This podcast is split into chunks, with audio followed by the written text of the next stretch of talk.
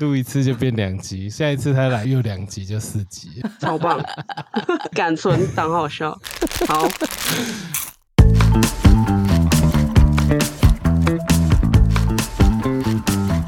欢迎收听无与伦比聊天室，我是 Five，我是伦爸。我是阿比。，Hello，欢迎小钟再次来到我们的节目。嗨，Hello，Hello，大家好。OK，这次再邀请小钟来呢，是上次他呃跟我们聊了一下国民法官哦，那其中他在提到法官在量刑的时候啊，要考虑的事是很多的，包含啊这个受刑人他是不是之后能够再顺利回到社会跟社会衔接等等。后来有一位网友留言提问，他说法官为被告考虑那么多，但是有时候法官都没有考虑到这个受害者的心情。啊，就等于为为这个受刑人考虑很多，但是对啊，没有没有考虑到这，所以他会觉得说这样是不是失衡啊？这个问题呢，可能我们回答并不一定那么啊那么专业啦，那可能就想邀请小钟再来跟我们聊一下。那另外呢，上次小钟在节目中提到说，有时候法官量刑的时候。啊，不是只有法官那边的问题，很多时候是立法者他在立法的时候就啊，因为法律就是那样定了，所以法官变成没有弹性啊，有办法去伸缩。那他还举了一个例子，就是说像毒品啊，有时候法官看到那个被告他可能只是运了几公克的毒，但是因为法律就是那样定，所以变成法官必须被那、必须判很重的刑。那后来刚好前一阵子发生了啊，就是宪法法庭。好，就有判决说，如果啊、呃、这个不管情节轻重啊，一律判无期徒刑，这个算是违宪。那我觉得这个好像也值得再聊一聊，所以想说今天邀请小钟来跟我们聊一聊。那我们是不是就先从那个宪法法庭这一件事开始聊起呢？对，嗯就是法官他说，呃，就是判决这个，因为你上次说，嗯，主要还是在立法那一端的问题，法官好像不能做什么。可是，诶，法官后来他们的确是做了一些事，就是他们提到这个宪法法庭嘛，就是以前的市县嘛，对不对？哎，没错，现在叫做宪法法庭。嗯，那大家应该以前小时候，或者是在可能十年前吧，比较常听到的叫做大法官会议啊，就是以前是称为大法官会议，嗯那现在是叫做宪法法庭。不过其实呃概念上是一样的。那台湾的宪法法庭其实它就是由十五位大法官所组成。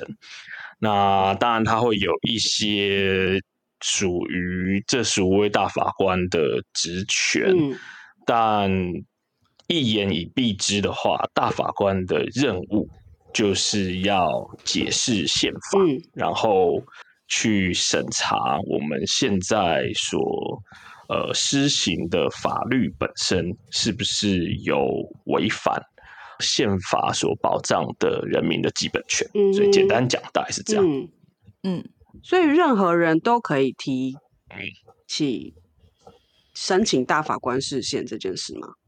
还是你一定要是被告，或者是有身有特别身份？的概念细节我有一点忘记到底是谁可以去提示宪。嗯不过像是如果现现在是一个诉讼案件当中的法官，法官本身就是可以提示线的。哦，就是他在依据某个法律，然后进行审判的时候，他发现这个法律本身是有问题的。嗯嗯那这个法律本身如果有问题，他如果觉得他按照这样的法律进行裁判的话，可能会影响到人民的基本权，那他就可以申请啊提起事宪。嗯那这个呃审判的程序可能就会暂停啊等等之类的。嗯那当然就是如果你是案件的当事人的话，你的辩护人也是可以提出事宪。嗯对啊，大概是这样子运作。当然，他细部还会有一些，可能有一些其他的人，他是有权利可以提起视线的。嗯这个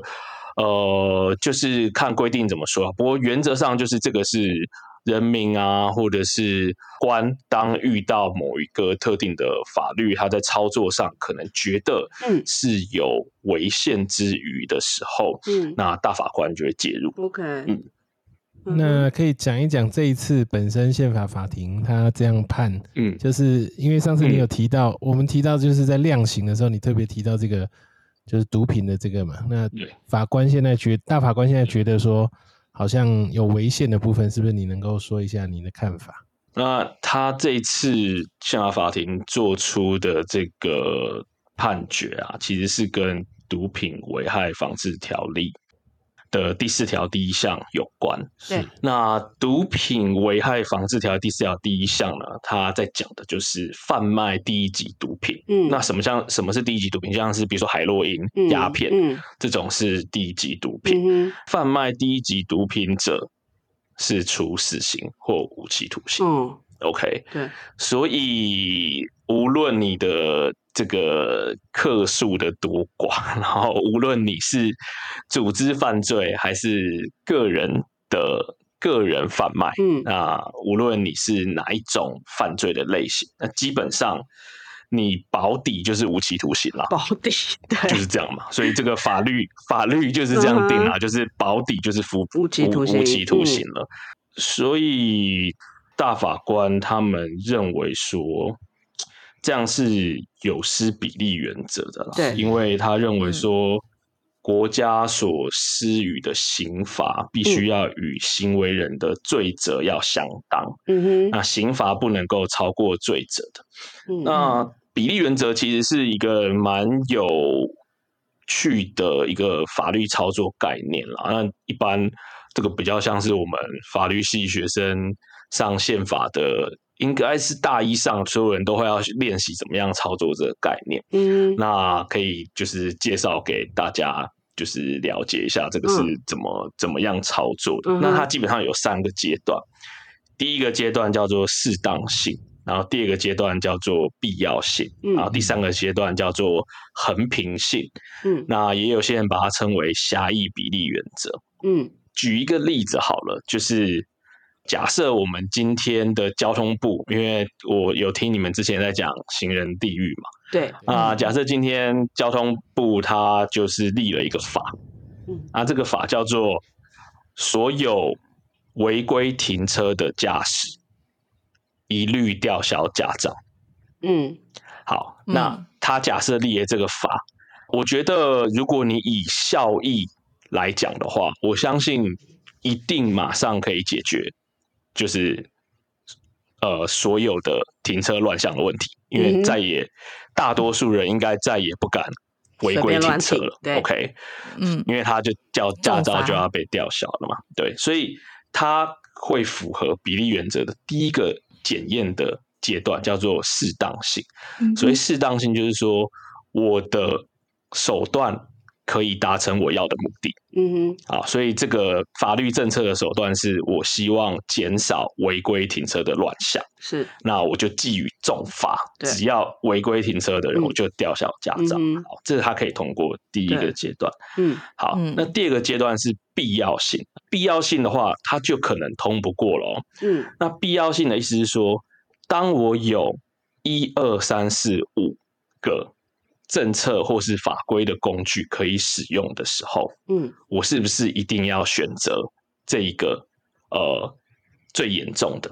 也就是我是不是可以，比如说记点数啊，然后我是不是可以开罚单啊？嗯然后我是不是有各种的考量的情况啊？嗯那我也可以同时达到降低交通乱象的目的。所以假设我有 A、B、C、D 五种政策、五种方式都可以达到这个目的的话，那我就不应该选择这一种会对人民侵害比较大的这个方法。嗯哼好，那假设我今天这个中华民国交通部想遍所有的方法，都想不到任何一种方法比一旦违规停车就吊销驾照还好的方法的话，那就要进到最后一个检验的原则，叫做衡平性。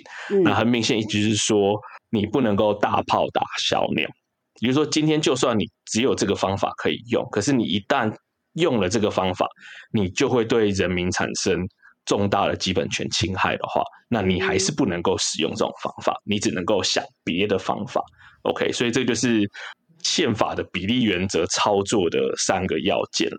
那嗯这次的毒品案件，对于大法官来说，他就觉得你没有办法通过比例原则的检验，因为毒品危害防治条例想要解决的问题是。因为有人贩卖毒品，而导致于对于社会秩序的危害，嗯对他想要解决的是这样。嗯但是你要解决这个问题，真的只有用这种极端的方法可以处理吗？真的只有一卖毒品，嗯哼，你就要无期徒刑吗？因为大法官觉得你没有你这样子做，你没有办法解决的问题是说，有些贩卖毒品的人，他可能是社会底层；对，有些贩卖毒品的人，他是犯罪集团，嗯。他是跨国企业。嗯，那你不考虑这些个案的情况，你一律从无期徒刑开始，嗯那你这样子是罪责不相当的，所以是没有办法通过无期徒刑检验。嗯那大法官就认为说，这个毒品危害防治条例十条一项是违宪，对，所以大概嗯会是这样的想法啦。嗯，对啊，那不晓得你们觉得怎么样？那我插插进来问哈，嗯就是如果关于这个比例原则的话，我先从两个角度。第一个是说，那有没有可能当初立法的时候，他就是专门针对一级毒品，他希望他绝迹，所以就是特别针对说，所以不管怎么样，因为我就是针对一级毒品，我希望它不要出现，所以才定了这么重的。对那所以在这个大法宪法法庭这个视线出来之后，那有的人就会觉得说，这样是不是助长毒品的那个会这样子的，嗯嗯嗯会给人这样的感觉吗？呃，我觉得应该也会有蛮多的民众会有这样的想法吧，因为毕竟毒品它的确是会，尤其是一级毒品啦，因为这边讲的是一级毒品嘛，那嗯有一些毒品是比较轻微的，比如说呃大麻啊，或者是。对，那这种这种不不属于一级毒品的。那当然，大法官他其实也有考量到这一点，他并不是没有考量到说毒品危害防治条例想要达成的政政策目标。嗯对，但是最主要的还是大法官认为说，用这样的手段其实是没有办法真正的处理这个盘根错节的毒品犯罪的问题。嗯哼，或者是说，回到刚刚讲到比例原则第三个阶段，你这样做是大炮打小鸟，因为可能你因此让很多的这个贩卖毒品的个体户，然后让他们服终身的牢狱，或者是让他们就是接受死刑。嗯但是对于那些真正的犯罪组织的首脑而言，你其实嗯是没有没有办法达成这样的政策目标的。嗯因为对于这些毒品的犯罪集团而言，真正邪恶的人，他说不定根本就不是贩卖毒品的那一位嘛，他是嗯背后的藏镜人。对啊，所以你反而说，呃，很多第一线在街头真的在卖毒品的人，嗯都被一网打尽了。但是嗯实际上，你只是抓了这批人进去，永远会有下一批人再来嗯做这件事情。对啊对啊，那、嗯所以如果是这样的话，就应该是说，呃，这个法规本身要调整。那当然。立法者同时他也要思考的，就是说，那是不是有更好的政策工具可以去解决这件事情？嗯对，那当然，大法官大法官必须要克制自己，就是大法官毕竟不是要来给立法建议的，就是他的职权范围是针对目前的这个法规有没有违宪，然后。然后，然后做出判决，他没有办法，呃，他有时候会对于立法的方向必须要改进，因为他毕竟要告诉立法者说，这个法律现在是违宪，所以应该要怎么样调整，才会对于基本权伤害比较小。但是他必须要克制，他不能告诉立法者说，哦，你应该要立呃第一条、第二条、第三条要长这样，第四条、嗯。第五条要长这样，因为他毕竟这个不是呃大法官的工作，这是立法委员的工作。嗯 OK，所以我了解大概就是这个意思，就有点像是好像今天立了一个严刑峻法，说哦诈骗犯一律死刑，但是结果被判死刑的全部都是那些车手或者是被吸收的，但是嗯背后的那些组织的高层或是首脑反而都没有被处罚到，对啊，所以就觉得这个法律是过重了、失衡了嗯这个意思嘛，对不对？没错，没错。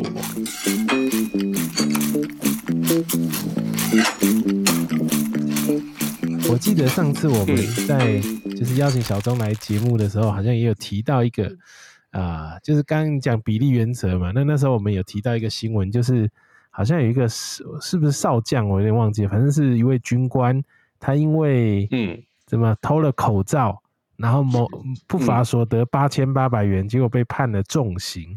然嗯后你说，因嗯为这个可能、诶判的算是蛮重的，那你说因为可能是因为法律的关系、啊，嗯。就是对。不得不判这么重。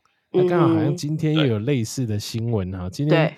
看到一个嗯。新闻是，我看一下他是怎么写的哈，啊，嗯。你说统包工程那个吗？就是那个新闻是怎么说呢？哇，我我一下找洗衣机吗？对，洗衣哎机，洗衣机，洗衣机，对对对对对啊对对，对啊，洗衣机，嗯。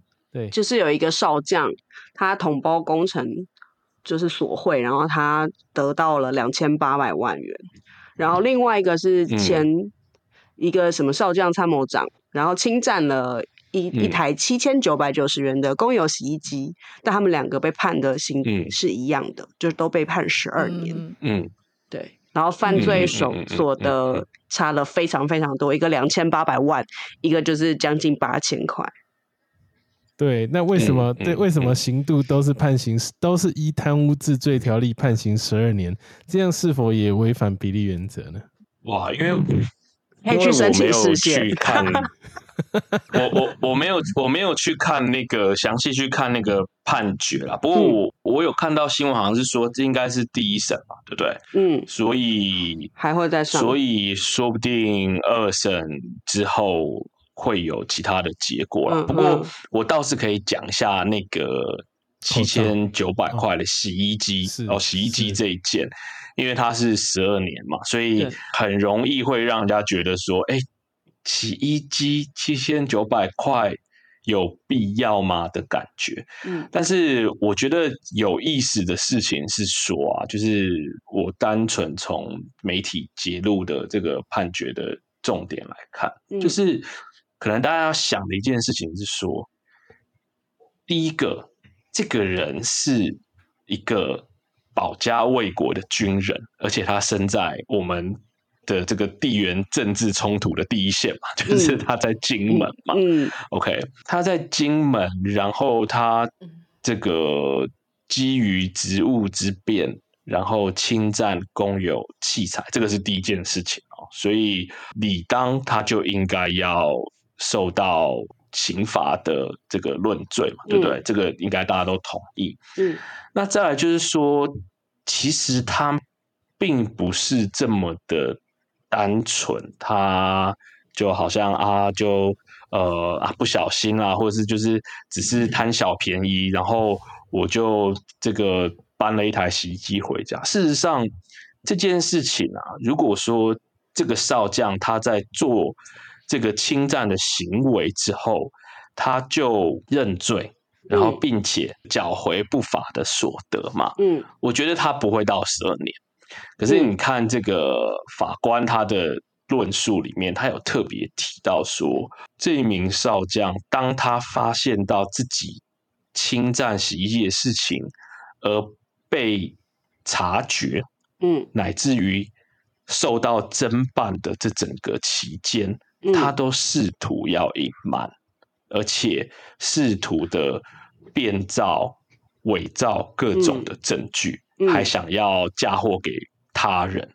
嗯。所以呢，主要是因为这个行为嗯。让他没有办法被减刑。嗯哼。所以其实因为他的这个，如果我们看贪污治罪条例里面嗯。啊，他其实当时立法者就有想到这件事情，他有说到这种侵占这个公务的这条罪啊，如果你是情节轻微，嗯。然后你的所得或是所图的财物嗯。在新台币五万元以下的话，是可以减轻其刑的。嗯，嗯。那他的法条本来的这个罪刑就是无期徒刑，或者是十年以上的有期徒刑，嗯。然后得并科新台币一亿元以下罚金。好，他嗯犯了这个嘛，嗯。他侵占了洗衣机，但今天他又错错了再错的事情，就是他不承认错误，然后还一直在隐瞒，然后一直就是在欺骗。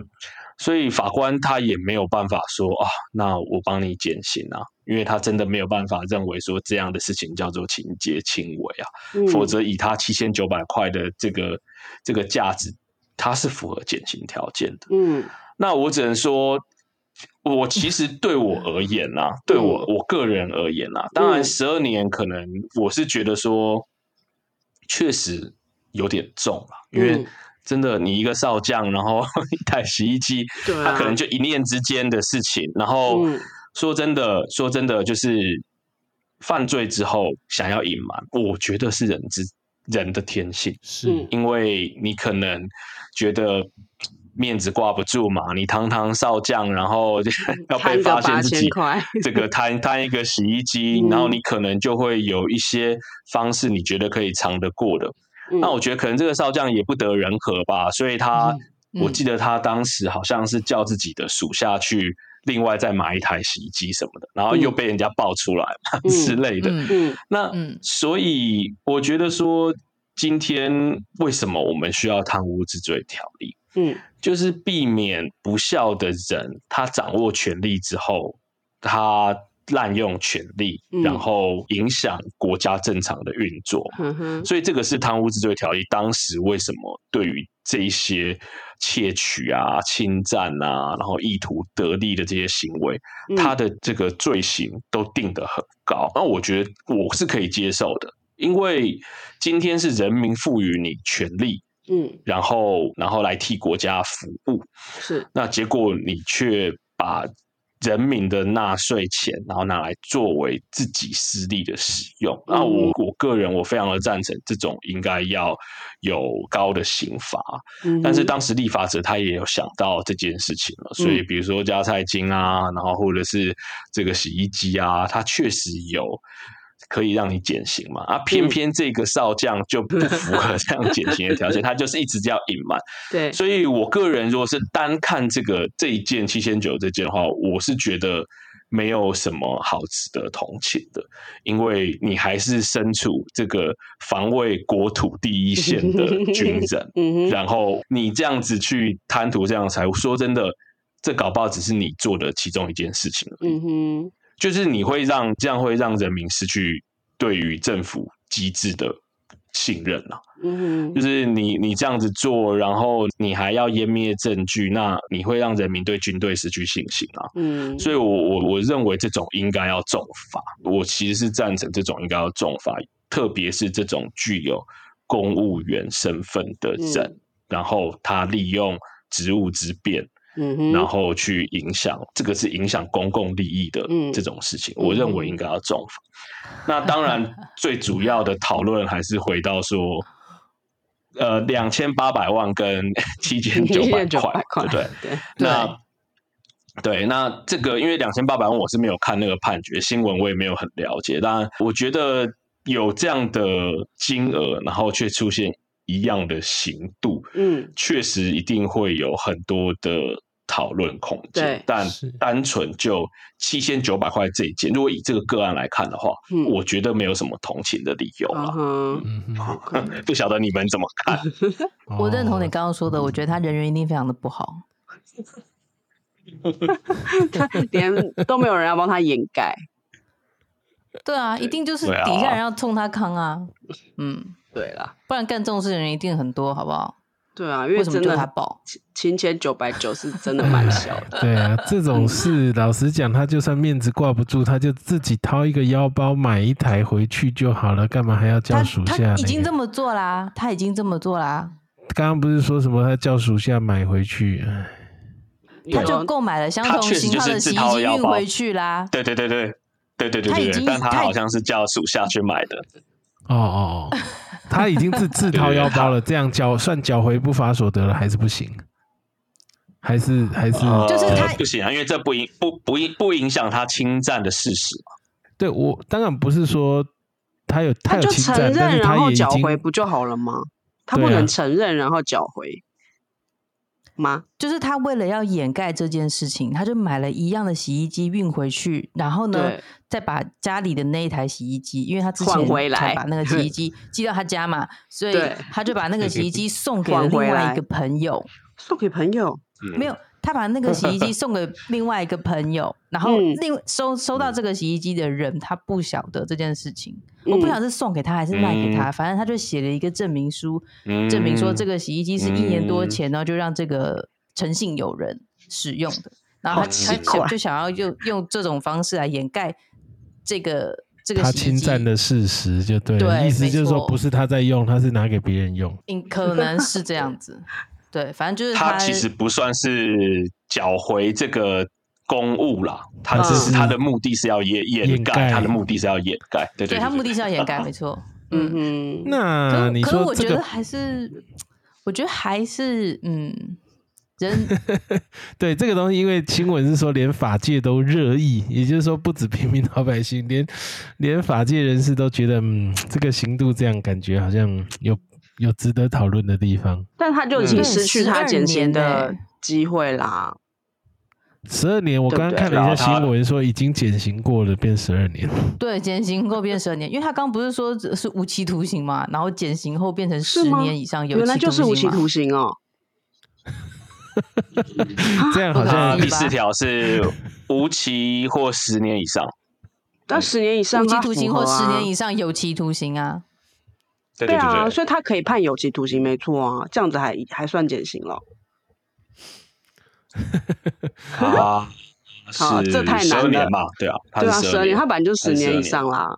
我觉得应该是这样啦，就是法官可能有酌情减刑，但是应该不是用贪污治罪条例的那个减刑的条款对对对对对，他的条款减刑好像这条例是纯粹只是因为金额不大，所以减减完对变对对对对。对对对对，嗯哼，因为贪污治治罪条例的这个减刑的条款，它的意思是说你可以降到十年以下嘛。对，OK OK，对对对对哦对，减一次，因为它减一次的这个就是一半？刑度是它的这个刑度是本来是无期徒刑，或然后10年或者是十以上嘛年以上。所以他原来，可能要再减一次，符合说你可以变成五年吗？他可以是十年以下，对对对之类的，他可能就是五到十年啊，或者是更低啊，嗯哼但他就不符合情节轻微的 要件，对啊。OK，那像你说这个这个，你说你不觉得同情，但是也也有一个也是军官呢、这个有个少将，他是什么？用了两千八百八十元的加菜金。我看一下这个新闻他怎么写的。他是哦，前少将参谋长，他用汉光演习的加菜金核销餐费两千八百八十元，就请人家吃饭，而且请的请的这个吃饭的人都是军眷。好，那这个嗯就因为这样子就核销了，结果就被判刑了，判了四年半。那时候，嗯好像大家都觉得说，哇，这个判了已经减刑完了，还是判四年半，大家觉得太重太重，然后好像已经到最后三审都已经定业了，那还是有些人想为他奔走，要想办法。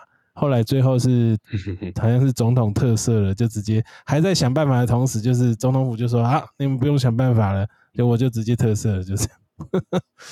那这个 这个这个怎么去评论？就变成说，好像你连连减刑完都还是太重，嗯，这个嗯是不是还是又要回到立法端的问题了？